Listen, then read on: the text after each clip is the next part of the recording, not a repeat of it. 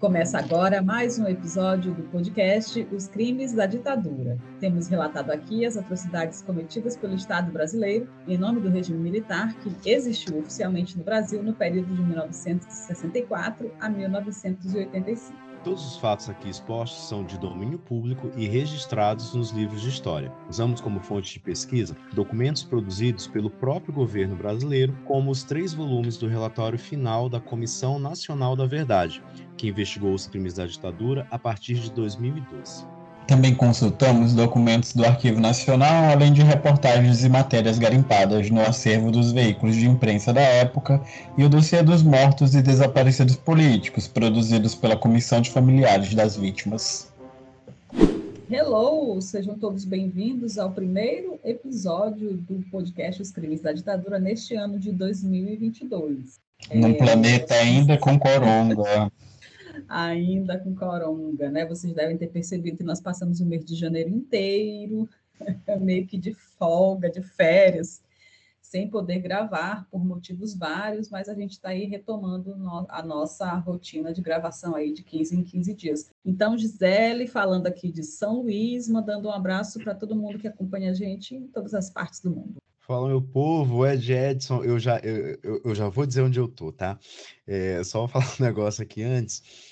É, Gilda falou que ela tá em São Luís, e assim, a gente sempre tá na mesma cidade. Eu já ia falar assim, é Edson falando de São Luís. Eu estou em Minas Gerais agora, gente, Belo Horizonte, para gravar os crimes da ditadura. Não importa onde nós estejamos, sempre haverá gravação, a não ser que nós estejamos doentes, ou trabalhando muito, ou enfim, os problemas todos que a gente teve em janeiro. Nossa, em janeiro eu tive até Covid, gente.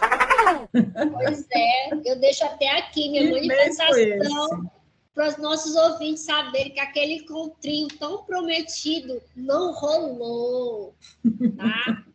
Jube se estabecou do Rio de Janeiro para São Luís e não conseguimos nos encontrar porque todo mundo ficou enfermo, gente. É. Todo mundo é, pegou o gripe. A variante Ômicron chegou com força no podcast. Omicron, Deltacron. Eu não sei o que eu tinha, só sei que eu tava gripado. Então, né, nós como pessoas, né, cuidadosas que nós somos, nos reunimos só por telefone mesmo. Do jeito de sempre. Do jeito de é. sempre. Mas vai chegar o dia do nosso encontro, Júlio. Não se Vamos ter o nosso encontrinho. E vamos para neste novo ano. Ano novo, problemas velhos, mas que chegue logo, logo outubro, né? Nunca desejamos que o ano passasse tão rápido. Nossa, eu pensei numa piada péssima. Ano novo, variante nova. Ah, pior. Mas variante, variante nova, mas pandemia velha, né? E eu tô com é. tô aqui torcendo para chegar outubro. Ah, outubro. Ai, como eu sou lerdo. Outubro, Sim, votação, nós todos. 13, aperta 13. ah, e a campanha está pesadíssima, viu, minha gente? Pesadíssima. Alonzito acho, acho que o Alan não se apresentou. Uhum. Eu vou me apresentar, porque é. eu me esqueci. É a tá estrela tá do podcast. Nesse podcast, é. A estrela do podcast não precisa mais de apresentação. Alan falando aqui de Fortaleza, no Ceará. Tudo bem com vocês, minha gente? Ai, tudo. Tudo bem, no ponto de melhorar. Tudo assim, mais ou menos quase. Mas vai melhorar, vai passar. E aí a gente interrompe aqui rapidamente a abertura deste episódio para perguntar para você que está do outro lado aí nos ouvindo se você já está fazendo isso pela Aurelo. Já está? Sim ou não? E eu vou te dar um bom motivo para o sim. A Aurelo é a única plataforma de áudio que monetiza os podcasts a cada vez que um episódio é reproduzido por lá. E você nem vai gastar nada para dar essa forcinha para o nosso podcast. Você pode baixar o app no seu celular pela Play Store ou pela App Store sem pagar nenhum centavo. É de grátis. E sempre vai ser. O aplicativo é levinho, levinho, não pesa na memória do seu celular e nem no seu bolso. E a Aurelo ainda permite que você seja um apoiador do nosso podcast, pagando apenas R$ 6,90 pela assinatura mensal. Oi, gente, é mais barato que uma garrafa de cerveja, viu? É mais, mais barato, barato, que um litro de gasolina. Tá mais barato que a gasolina. Olha aí, olha, coisa boa. e agora vamos para o nosso novo episódio deste ano novo. Partiu o episódio 34. Prontos. Vamos lá. Episódio 34 Mistérios sem solução.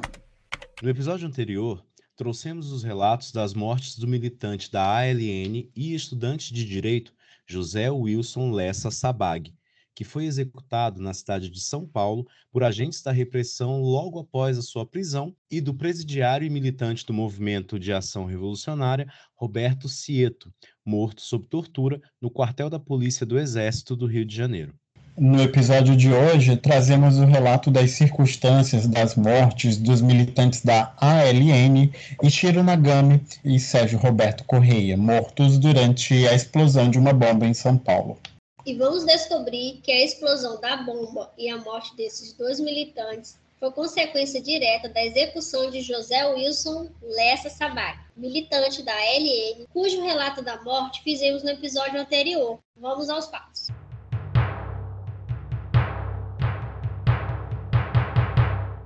Quem ouviu o episódio anterior deve ter prestado atenção a alguns detalhes meio chocantes no relato sobre a execução de José Wilson Lessa Sabag por agentes do DOPS, a polícia política da ditadura. Ele foi morto com um tiro na cabeça logo após a sua prisão, mas a repressão oficializou a falsa versão de que o estudante morreu em tiroteio. Mas o detalhe mais relevante para o relato de hoje é que Sabag e Antenor Maier, também militante da ALN, tentavam comprar um gravador de áudio na loja Lutz Ferrando, na Avenida Ipiranga, em São Paulo, quando o proprietário da loja desconfiou dos dois jovens e decidiu telefonar para a polícia, numa franca atitude de colaboração com as forças de repressão. Não precisamos nem dizer que as consequências deste telefonema foram as piores possíveis, ocasionando a morte de um jovem de apenas 25 anos. Lembrando que ele integrava a divisão de propaganda e divulgação da organização política, tendo pouco treinamento de combate militar. Hoje em dia, a gente se choca em saber que cidadãos comuns colaboraram de boa vontade com a barbárie que foi a ditadura militar brasileira. Mas na época foram muitos os voluntários que deram apoio à carnificina promovida pela repressão, incluindo empresas que financiavam quartéis clandestinos de tortura, só para garantir que continuariam prestando serviços aos governos militares. O famoso toma lá da cá, né? Enfim, esses relatos realmente são chocantes e cronologicamente a gente está quase chegando neles, né? Nessa parte em que a gente pode falar também dos colaboradores da repressão. Mas retomando o episódio de hoje, a morte de Sabag foi tão chocante para os demais militantes da ALN que parte destes companheiros da luta armada aparentemente decidiram vingar a morte do jovem, planejando um ataque à bomba contra as instalações da loja Lutz Ferrando e o plano definiu que o atentado aconteceria no dia seguinte à morte do estudante de direito, em 4 de setembro de 1969. Infelizmente, não são muitos os documentos que tentam contar o que aconteceu naquele início de manhã em 69, mas vamos tentar reconstruir o que ficou público pela imprensa e também as especulações que nasceram a partir da falta de informações sobre a bomba que explodiu naquele 4 de setembro. Vamos aos fatos.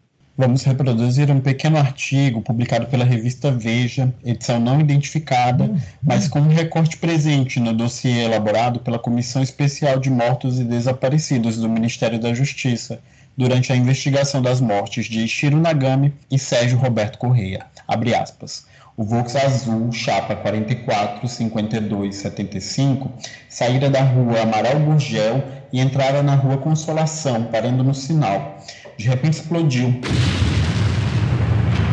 Sobrou apenas o chassi. E no asfalto jaziam os corpos estraçalhados dos dois ocupantes. Eram 5 e 20 da madrugada de quinta-feira, dia 4, e a rua ainda estava quase deserta. Continuando a leitura do artigo, abre aspas. A explosão danificou um prédio de quatro andares situado a 20 metros de distância. Dois guardas correram para o local e ainda viram um Chevrolet Bel Air, que seguia atrás do Volks, afastar-se rapidamente. No meio dos destroços, a polícia encontrou panfletos, dois revólveres e uma pistola automática. O artigo continua. Abre aspas. Presumem as autoridades que os ocupantes transportavam uma bomba relógio que detonou antes da hora, ou uma carga de nitroglicerina capaz de explodir pelo próprio balanço do veículo. Os dois homens foram identificados como Ishiro Nagami e Yoshihiro Omo. O primeiro era dono do carro. No seu apartamento foram confiscados 14 quilos de dinamite e presas duas pessoas. Fecha aspas.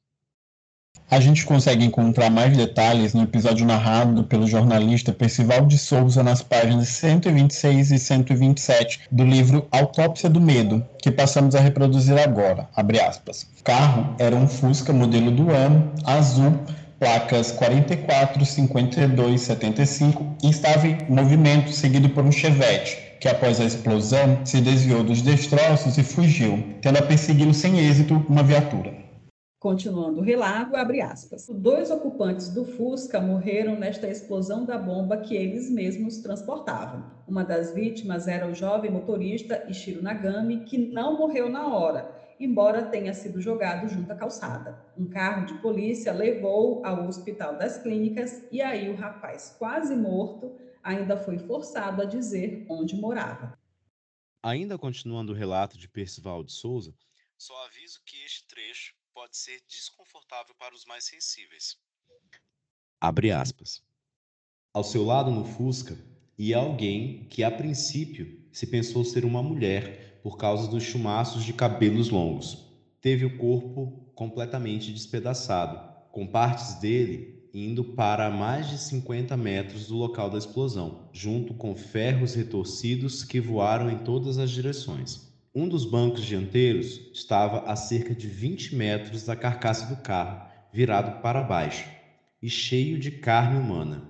Duas pernas inteiras estavam no asfalto, separadas do corpo, à altura do joelho. Três armas que estavam no carro ficaram intactas, embora também arremessadas para fora: um revólver de calibre 38, outro calibre 32 e uma pistola 635. Também não foi destruída a carteira de habilitação de Shiro. Quanto à segunda vítima da explosão no Fusca, era um homem também, fecha aspas. Ainda de acordo com Percival de Souza, o local da explosão foi vasculhado por agentes do DOPS e do Exército. E o delegado Hélio Tavares, que viria a ser um dos braços direitos do delegado Sérgio Paranhos Fleury, da Operação Bandeirantes, impediu o acesso da imprensa à força, ocasionando inclusive a agressão de policiais contra jornalistas presentes do local. Neste ponto, é bom esclarecer que o livro Autópsia do Medo, do Percival de Souza, conta parte da vida do delegado Fleury, que ficou conhecido por ser um dos mais violentos agentes da ditadura. Todos os relatos feitos na obra se baseiam em depoimentos de testemunhas e pessoas que conviveram com o delegado, num trabalho de pesquisa que durou 10 anos de dedicação. É, a versão da revista Veja e a versão de Percival de Souza são literalmente as únicas versões registradas para a posteridade sobre a explosão do Fusca Azul, porque nenhum boletim de ocorrência foi encontrado para esclarecer os fatos. No relato de Percival de Souza fica claro que Shiro Nagami sobreviveu à explosão e foi levado ao Hospital das Clínicas, onde agentes da repressão conseguiram arrancar informações relevantes do militante. Sabe-se lá que custo conseguir essas informações, né? Visto que a vítima supostamente faleceu no hospital, mesmo não tendo qualquer registro de atendimento a ele. Esse já é o terceiro relato que fazemos de militantes que foram sequestrados, torturados e morreram pelas mãos da repressão após passar pelo Hospital das Clínicas da Faculdade de Medicina da Universidade de São Paulo. Seria só uma estranha coincidência ou já podemos desconfiar de uma rede de colaboração entre a direção do hospital e a repressão? Hum? Fica aí o questionamento. Se cavar um pouquinho, acha alguma coisa. O fato é que Ishiro faleceu após o interrogatório e o ML registrou como causa da morte choque traumático. O corpo do suspeito, guerrilheiro, né? muito suspeito. O corpo do guerrilheiro foi entregue à família e enterrado no cemitério de Picanço, em Guarulhos. Os restos mortais do outro ocupante do Volkswagen acabaram sendo enterrados como indigente no cemitério de Vila Formosa, em São Paulo, com a identificação de cadáver desconhecido número 3700-69. Mas de posse das informações extraídas de um moribundo, Ishiro Nagami, a repressão chegou ao endereço do militante da ALN, onde descobriu-se diversos documentos, panfletos e material dito subversivo, que puxaram um fio de investigação que acabou por derrubar outros militantes da organização. Um dos nomes alcançados pelo sistema repressivo foi o de Hans Rudolf Mans, um suíço naturalizado brasileiro que, após ser detido, passou a cooperar com a polícia. Suíço safado. É, e foi Manso responsável pelo suposto reconhecimento de Sérgio Roberto Correia como o acompanhante de Ishiro no Fusca azul que explodiu. Na verdade, mãe supostamente reconheceu um pé de sapato que seria de Sérgio e apareceu numa fotografia do local da explosão em um jornal da época do incidente. E aí eu pergunto, né, quem eram Ishiro Nagami e Sérgio Roberto Correia? Ed, pode me responder? Responde aí, amigo. Então, vamos lá. Ishiro tinha 28 anos e era conhecido pelo codinome Charles. Ishiro tinha 28 anos e era conhecido pelo codinome de Charles. Ele era professor do curso pré-vestibular Equipe, um cursinho que nasceu após desentendimentos entre os dirigentes do Grêmio Estudantil da Faculdade de Filosofia da USP. Os que combatiam o regime militar não aguentaram ficar ao lado dos que defendiam o governo e Ishiro foi um dos que pulou fora para integrar a nova iniciativa. O cursinho Equipe posteriormente virou o Colégio Equipe em 1973 e fez fama nas décadas de 70 e 80 por manter uma postura pedagógica de pensamento crítico ao regime militar. A escola acolheu filhos de exilados políticos e deu emprego a professores que perderam o trabalho no expurgo que a ditadura fez nas universidades após o golpe de 64. Ainda nos anos 70, o Colégio Equipe chegou a disponibilizar suas instalações aos movimentos culturais ligados à resistência à ditadura, com shows de Gil, Caetano, Novos Baianos, Hermeto Pascoal, Cartola, enfim. Inclusive, contam que a versão de Gilberto Gil para No Woman, No Cry foi apresentada pela primeira vez no Colégio Equipe. E quem estudou por lá e bebeu dessa fonte de pensamento crítico, hein? Parte dos integrantes dos Titãs, né, que se conheceram lá e formaram a banda, o cineasta Karl Hamburger, criador do Castelo Ratimbum, e também o Serginho Groisman, apresentador da Globo, dentre outros. O Serginho ele está até produzindo um documentário sobre o Colégio Equipe e a sua agitação cultural com uma focinha de um financiamento coletivo. A gente está aqui aguardando o lançamento. E Sérgio Roberto Correia? O que podemos contar sobre este militante da ALN que supostamente foi despedaçado durante a explosão de 4 de setembro de 69 em São Paulo? Para começo de conversa, posso afirmar que Correia permaneceu como um dos grandes mistérios da ditadura, mesmo após a controversa identificação de seus restos mortais pelo suíço Hans Rudolf Mans.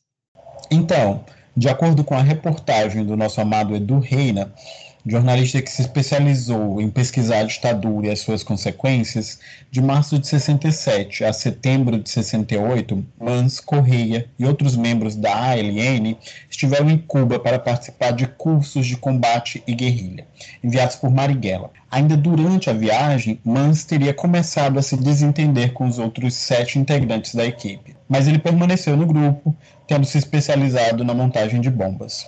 Mans chegou a replicar esta aprendizagem em cursos realizados para guerrilheiros na cidade de São Paulo. Diversos remanescentes da luta armada dessa época lembram bem dos cursos, do local, das aulas e até da presença de Correia no local, que aparentemente morava no mesmo aparelho em que o suíço morava. Conhecido pelo codinome Gilberto, Correia era visto como um homem tranquilo, apesar de integrar o GTA, o grupo tático armado da ALN, responsável pelas ações de desapropriação da organização. Mas quem também integrava o GTA da ALN naquela época e foi ouvido por Edu Reina para uma reportagem da UOL produzida e publicada em novembro de 2021 foi o ex-guerrilheiro Otávio Ângelo, que afirma categoricamente que a pessoa que acompanhava Estiro no banco do carona do Fusca no dia da explosão não era Sérgio Roberto Correia.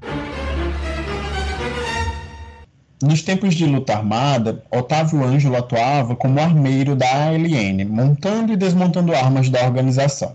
Ele foi um dos militantes enviados por Marighella para receber treinamento em Cuba.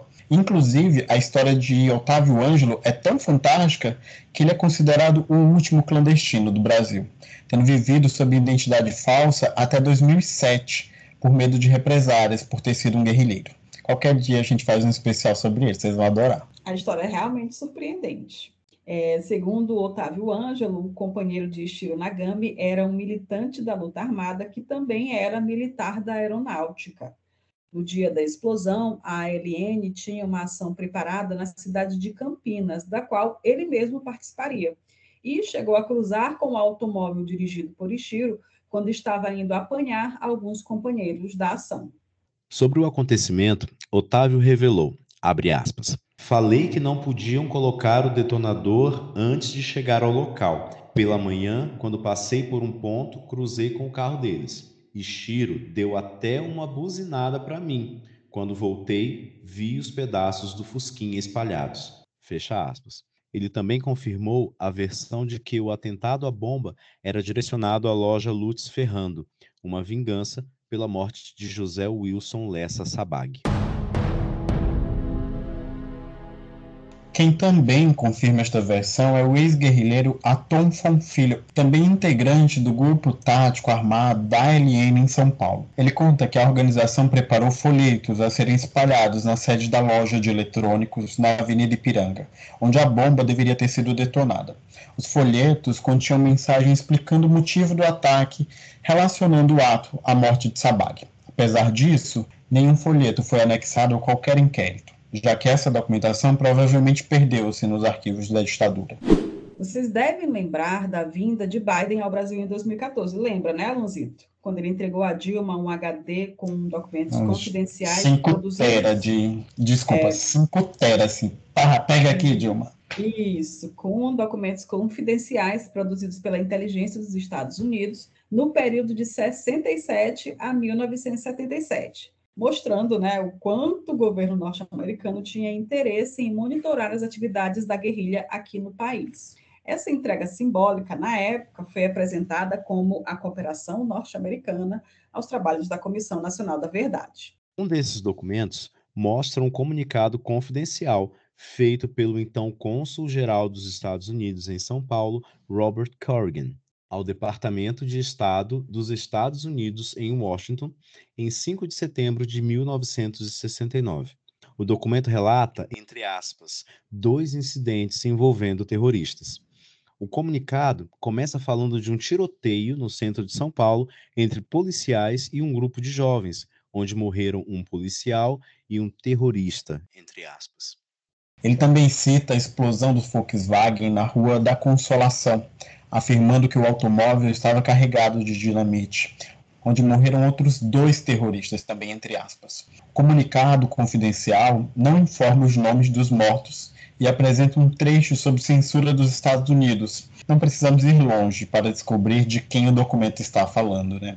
É, inclusive, foi a partir deste documento que a do Reina levantou dados até então escondidos pelos órgãos da repressão. Por exemplo, no exame necroscópico de número 30107 do Instituto Médico Legal de São Paulo, os médicos legistas José Gonçalves Lira e Paulo Augusto de Queiroz Rocha concluem em 17 de setembro de 69 que os fragmentos recolhidos na explosão são, abre aspas, de um corpo humano de cor branca do sexo masculino e adulto não velho, fecha aspas. Outro laudo encontrado nos arquivos do Instituto de Polícia Técnica de São Paulo, aponta diversas incoerências que, na época, foram escondidas dos documentos oficiais.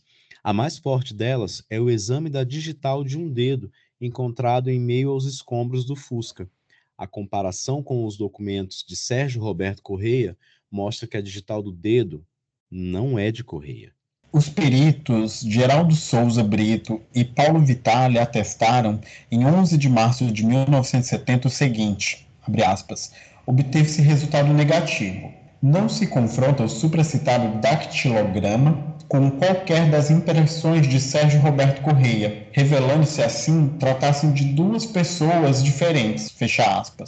O laudo ainda informa que também não há similaridade da digital como sendo de Shiro. Não se conformando com este resultado, o delegado Edsel Mangotti, do DOPS, mandou produzir novo laudo comparativo cinco dias após o resultado do primeiro laudo. Dessa vez, ele comparou o dedo com as impressões que permaneceram na arma de Hans Rudolf Mans encontrada nos destroços da explosão e supostamente emprestada para a Correia, de acordo com o depoimento do suíço. Sobre o novo laudo, o delegado escreveu em um documento secreto, abre aspas, sabendo-se que Sérgio Roberto Correia havia recebido o revólver de Hans e que encontra-se desaparecido até a presente data, procedeu-se o exame comparativo das impressões papilares de Sérgio Roberto Correia com as impressões do dedo encontrado no local da explosão, cujo resultado também foi negativo. Fecha aspas.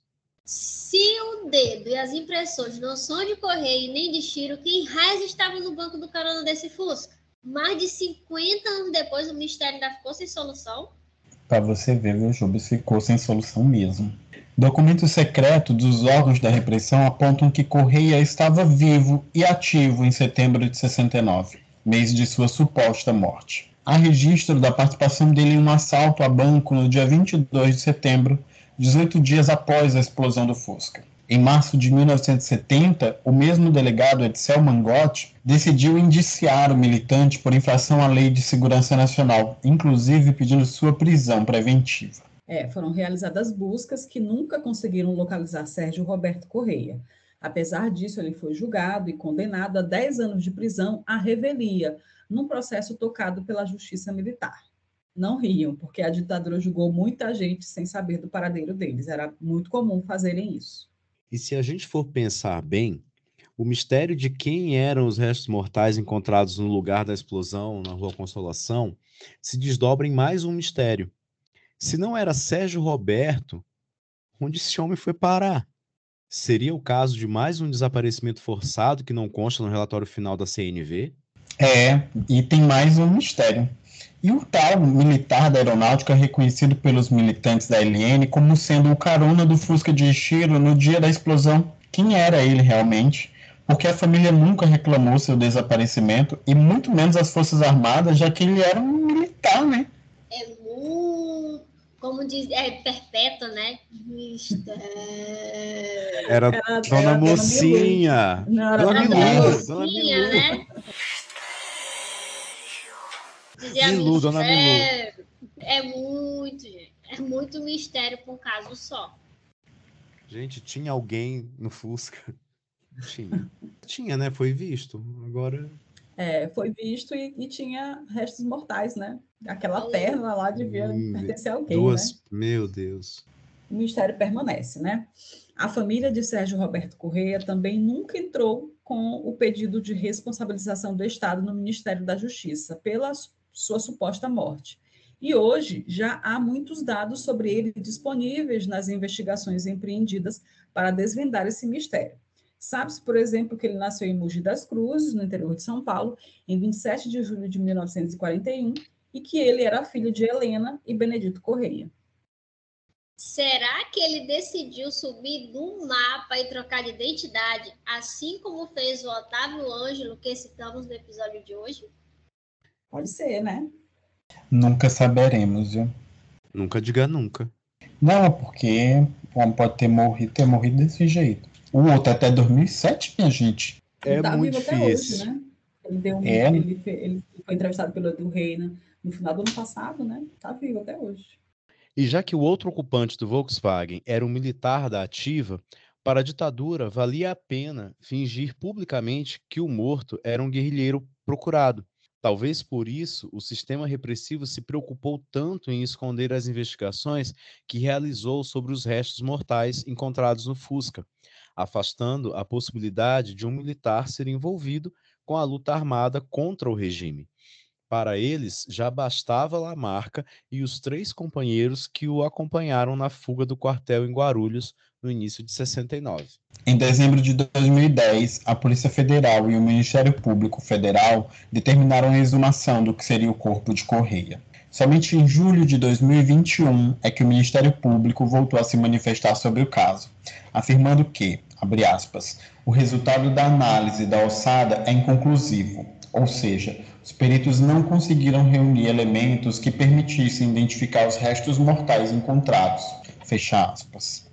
É, e 52 anos depois, o mistério continua. e a única pista que sobrou para tentar identificar quem estava no carro com Ishiro Nagami naquele 4 de setembro de 69 é uma aliança de cor amarelo-dourado com o nome Darcy inscrito, junto com a data de 24 de 12 de 67, segundo o auto de arrecadação da Polícia Civil. Gente, é, é, é um filme maravilhoso essa história. Já informamos que não houve processo de reconhecimento da responsabilidade da morte de Sérgio Roberto Correia no Ministério da Justiça, mas a família de Ishiro Nagami entrou com um pedido que acabou sendo indeferido. De acordo com o relator do processo, os documentos apresentados na época não conseguiram comprovar a ação do Estado na explosão da bomba. E quando parece que a gente está se aproximando do final desse relato, aparece mais um mistério envolvendo o caso. Vocês lembram que a reportagem da revista Veja e a apuração do livro de Percival de Souza relataram um automóvel Chevrolet aparentemente fugindo do local da explosão do Fusca, né? Então, ativistas dos direitos humanos e familiares das vítimas da ditadura já defenderam a possibilidade daquele automóvel ter ligação com o CCC, o Comando de Caça aos Comunistas. Pois é. E se o comando de caça aos comunistas já tinha se envolvido com sequestros e assassinatos de adversários do regime militar, e também era cheio de agentes da repressão disfarçados de civis, seria justo imaginar que eles poderiam ter jogado um artefato explosivo pela janela do Fusca e fugiram do local logo em seguida, né? Eu acho muito plausível. E tem mais um fato que pode corroborar esta tese. Olha só. No dia 4 de novembro de 69, dia da emboscada armada pela repressão que resultou na morte de Carlos Marighella, sabe que automóvel foi flagrado numa foto presente no inquérito sobre a morte do líder guerrilheiro? Um Chevrolet Bel Air, apontado como sendo um dos automóveis utilizados por agentes da repressão no cerco liderado pelo DOPS. Olha que coincidência. Hum. Será coincidência? Em, em, em, em, será? Eu tenho cá minhas dúvidas. É, toda coincidência sempre chama atenção, né? Sempre merece um pouquinho de atenção. E este foi o nosso episódio de número 34, trazendo um dos casos mais misteriosos da ditadura brasileira, que permanece sem solução até os dias de hoje, 52 anos depois de seus acontecimentos. Agora vamos para as recomendações deste episódio. E este que vos fala já pede desculpa que não tem indicação, não. Mas, gente, que vergonha, um mês. Podia arranjar uma indicação, Nossa. tu não arranja indicação, homem. Gente, pior que assim. Um mês alguns... essa égua conseguiu uma indicação, um mês. Não, um então, mês. tem alguns filmes que estão na minha lista, mas eu não o filme não, não queremos. Não, não, escuta. É, que estão na minha lista, que são filmes que têm a ver, alguns são documentários tal, mas eu não assisti. E aí eu não, não me sinto à vontade para recomendar. E o livro que eu tô lendo é Pedro, é Pedro e os Lobos, que já foi indicado ah, faz tempo. É, foi, foi mesmo. E, inclusive, eu, eu, lembro, eu lembro que, que foi recomendado porque eu tô lendo por conta dessa recomendação. Gente, antes da gente ir para as nossas recomendações, eu queria lembrar para vocês que o próximo episódio é múltiplo de sete, é um episódio especial. E vamos trazer aqui todos os detalhes relativos ao sequestro do embaixador norte-americano Charles Elbrick, do que foi uma das reações mais surpreendentes da luta armada, para tentar livrar seus companheiros da tortura e da degradação a que foram submetidos pelo sistema repressivo. Não vai perder, viu? Vai ser bom. Vamos às recomendações. É, posso dar a minha? É, a minha recomendação, gente, é uma matéria. É, a gente sempre comenta aqui, desde o nosso primeiro episódio do podcast, quão, o quão o governo se empenha né, para apagar né, a, o, a questão de ditadura, culpados e as atrocidades que foram feitas. E tem uma matéria né, que foi publicada há três dias eu vou deixar o, o, o link na, na, na, nossa plataforma, né, do, do JM Jardim, né, de uma determinação da Justiça, né, pela anonimação de parte de um relatório da Comissão Nacional da Verdade. O que, que isso quer dizer? que eles resolveram lá, teve uma decisão da justiça, ela determinou, né, que o nome, né, do ex-coronel Olímpio de Souza Ferraz, né, que era da Polícia Militar de Pernambuco, fosse apagado, né, do, da, dos documentos da, da, da Comissão Nacional da Verdade. Então, hoje, se você for fazer uma consulta nesses documentos, o nome dessa pessoa de bem, homem cis, maravilhoso, vai estar com a tarja preta em cima. Aí ele não pode mais ser citado. Isso é uma coisa gravíssima. E mais uma vez, né, vem mostrar você ouvinte que a gente sempre fala. Vamos, vamos nos interessar, vamos estudar, vamos procurar saber o que foi, né? Enquanto a gente pode, né? Porque de grão em grão a galinha enche o papo e de pouquinho em pouquinho esses caras estão conseguindo, né? E apagando essa história, né?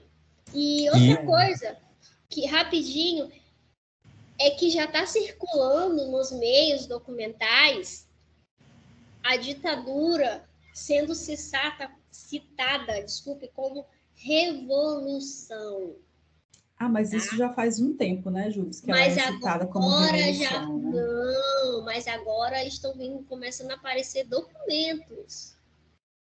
Tá? Documentos. Ah, se foi documento produzido do governo Bolsonaro, eu acho autoexplicativo. Já, né, eu acho autoexplicativo. Mas eu lembro que há, que há alguns anos, há uns cinco ou seis anos mais ou menos, houve uma polêmica enorme com um material promocional do Itaú, do Banco Itaú, que eles distribuíram é, uma agenda, né? calendários e agendas, né? para seus clientes, etc, etc, que no dia 31 de março ele, eles marcavam como dia da Revolução Brasileira. E isso foi muito, pegou muito mal para o banco, né? Porque, enfim, é, é tentar reescrever a história com, com, belas palavras, né? Espero a que gente... espero que nunca mais ninguém tente fazer isso novamente. A gente tinha uma praça aqui em Fortaleza que era a Praça da Revolução de 31 de março. E é, com, com, quando os, os, lugares passaram a, a tirar o nome de, de homenageados da ditadura, né? Os algozes, na verdade, né? É, essa praça teve o nome mudado para Praça Dom Helder Câmara, na Praia do Futuro, inclusive. É, eu só queria lembrar ao ex-coronel Olímpio, né? Que o esforço dele, enfim, não foi recompensado, porque as pessoas que podem começar a procurar a partir de hoje vão encontrar a tarja preta, né? Mas as pessoas que pesquisaram até ontem, todo mundo tem o nome dele no relatório final da Comissão Nacional da Verdade. Então, querido, todo mundo sabe que você foi simplesmente isso, né? É, eu quero indicar de um de algo que surgiu no nosso podcast de hoje, que foi citado pela Gisele, que é o o HD lá, os 5 teras de informações que o Biden trouxe para o Brasil, para o encontro que ele teve com a Dilma, na época de uma presidente, ele era vice-presidente do Obama, né, e ele trouxe esses documentos que diz muita coisa, ainda tem muita coisa naqueles documentos para serem faladas, né, é, para serem vistas de verdade, serem investigadas. Hoje esses documentos estão de posse do governo federal, que a gente sabe quem é, né, não é flor que se cheire, mas eu tenho uma, um, uma matéria da BBC News Brasil é, no YouTube, no canal do YouTube da BBC, vou, o link eu vou já passar para a Gilda, vai estar na descrição do episódio, que ele fala o que, que revelam os documentos secretos. Né? Ela abre em, em, par, em parênteses para cada coisa é, desses 5 teras, que é muita coisa, muita informação e que diz respeito à ditadura no Brasil, mas muito também às ditaduras dos países latino-americanos, a Operação Condor. O nosso, nosso ícone Eduardo Reina já tinha citado nas suas matérias na UOL, mas também esse, esse vídeo da BBC News Brasil pode ajudar as pessoas a entender um pouco mais do que, que tem nesse, nesse HD. É, explica muito bem. Boa indicação, Alancito. De nada. Agora, a minha indicação vai ser mais leve, né? Não na linha da denúncia, nem na linha do, da revolta. É, eu quero indicar um vídeo que também está disponível no YouTube. É, foi um quadro feito pelo Sérgio Groisman do programa Altas Horas, acho que foi em 2018 que ele fez esse quadro. O fato é que esse vídeo se chama Linha do Tempo, com o especial com os Titãs. Ele nesse nesse quadro ele conversava com várias pessoas famosas, vários grupos, várias bandas, enfim, que passaram pela vida dele durante a carreira dele de apresentador jornalista, enfim. E aí o vídeo de estreia foi justamente esse com os Titãs. E eles contam exatamente como foi a experiência deles lá no Colégio Equipe, né, na década de 70. Né? Eles entraram no, no Colégio Equipe na, em 1975, o Serginho já era aluno desse lugar, e ele foi literalmente a pessoa responsável por fazer o, o agitação cultural ali do, do Colégio Equipe é, com grandes nomes da MPB que na época eram censurados pelo governo militar, né? Assim como Gil, Luiz Melodia, o Maltner, enfim. O vídeo é bem legal, eu acho que ele deve ter mais ou menos uns 16 minutos, é curto, mas você vai assistir e vai dar aquele, aquele sorrisinho, né? Porque realmente é um, um vídeo que, que acrescenta para a sua, sua coleção cultural, seus conhecimentos de cultura. Muito legal. É, só recapitulando, é o vídeo Linha do Tempo do programa Altas Horas, com o episódio dos Titãs. Ele foi exibido em 2018 na Globo, né? E ele está disponível no YouTube. Ah, muito boa indicação, Gilda. Encerrando aqui nosso episódio da semana, convidando a todos a conferirem as imagens relacionadas às histórias que contamos hoje. Já está tudo lá no arroba Os Crimes da Ditadura no Instagram. Vocês também podem me acompanhar no nosso perfil no Twitter pelo arroba P de podcast. Também esperamos pelo seu like, o seu seguir, seu comentário, sua avaliação positiva aí na sua plataforma de podcasts. Você pode até ativar nossas notificações no sininho do Spotify. Tudo isso faz com que as plataformas de áudio entendam que o nosso conteúdo é relevante e assim vai passar a indicá-lo para novos ouvintes. E se você já está nos acompanhando pelo Aurelo, também é possível seguir o nosso podcast aí na plataforma. Daí você vai receber uma notificação no celular toda vez que sair episódio novo. As sugestões, erratas, contribuições, reclamações podem ser enviadas no e-mail os crimes da ditadura podcast@gmail.com. As fontes de pesquisas e as indicações deixadas por aqui estarão na descrição do episódio aí nessa plataforma de podcast eu deixo aqui meu tchau, meu abraço para todo mundo, meu abraço bem vermelho para vocês. Até nosso próximo episódio. Beijos comunistinhas para todos. Bom começo de ano, um ano bem, um ano bem, bem comunistinho para todo mundo, né, gente? E se né? preparem para outubro. Se preparem para outubro. É, Chega lá é outubro. 13, é 13. É Lula, é Lula, meu presidente. Vamos subir a hashtag Chega Logo Outubro. Chega logo outubro. Gente, foi um prazer estar com vocês. Se você chegou até aqui, obrigado pela sua companhia. Gente, muito obrigado e até o próximo episódio. Eu agradeço se você escutou até esse momento. A gente lembra que esse trabalho é uma grata e ingrata missão de resgatar o Brasil de si mesmo, contando a vocês as histórias da ditadura militar. Temos um bordão. Temos, temos um episódio. episódio. Até a próxima quinzena, gente. Tchau. Valeu. Tchau, tchau.